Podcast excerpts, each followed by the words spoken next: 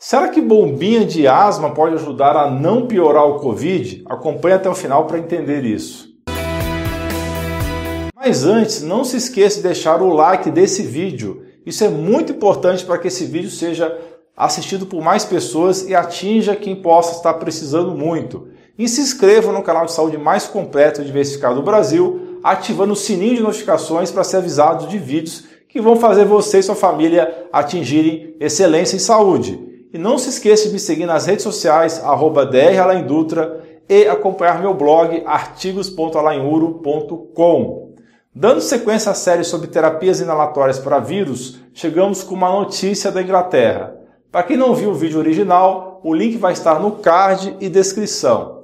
Segundo uma pesquisa, um medicamento para asma barato e amplamente disponível parece reduzir significativamente o risco de pessoas ficarem gravemente doentes com Covid-19.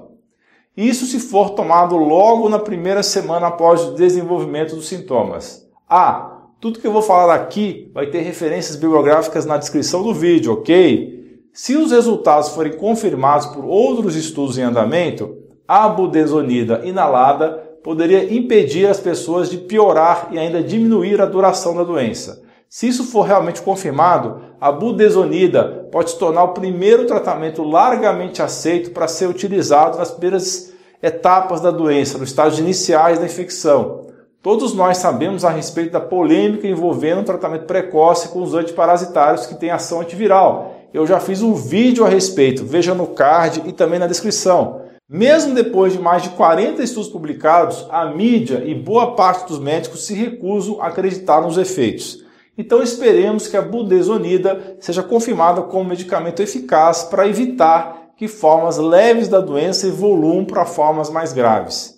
A ideia de usar esse tipo de corticoide inalatório, a budesonida, veio depois que observou-se que havia relativamente poucas pessoas internadas com Covid cuja doença de base era asma ou doença pulmonar obstrutiva crônica, o chamado DPOC, que engloba enfisema e bronquite crônica. Enquanto isso, portadores de outros tipos de doenças respiratórias não estavam sendo poupados de internações por Covid. Então, levantou-se a possibilidade que os portadores de asma e bronquite estavam sendo poupados das formas graves de Covid por um possível efeito protetor das bombinhas de corticoides que ele estava utilizando para controlar a asma e os sintomas de DPOC.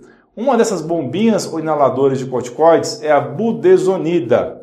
Então, em um estudo de Oxford, na Inglaterra, a professora Mona Bafadel e seus colegas recrutaram 146 adultos saudáveis com sintomas iniciais de Covid-19 e instruíram metade deles a tomar 800 microgramas de budesonida duas vezes por dia até se sentirem melhor, enquanto os outros voluntários não fizeram nada de especial. No final, 10 das pessoas do grupo sem intervenção necessitaram de tratamento hospitalar, em comparação com apenas uma pessoa do grupo que recebeu o inalador de budesonida. O grupo tratado com inalador também experimentou uma resolução mais rápida da febre e de outros sintomas de Covid-19 e tiveram menos sintomas persistentes após 28 dias, sugerindo que a droga também pode reduzir as chances das pessoas de desenvolver a chamada síndrome da Covid persistente, assunto também que eu publiquei num vídeo no card e na descrição. E como então esse remédio atuaria? Uma possibilidade é que a droga reduza o dano inflamatório às células das vias respiratórias e dos pulmões,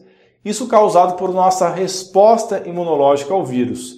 Então cortaria a chamada tempestade de citocinas tão falada e que eu também já discuti em outros vídeos. Outros estudos sugerem que a budesonida poderia reduzir a replicação viral nas células ou tornar mais difícil para o vírus se prender a elas.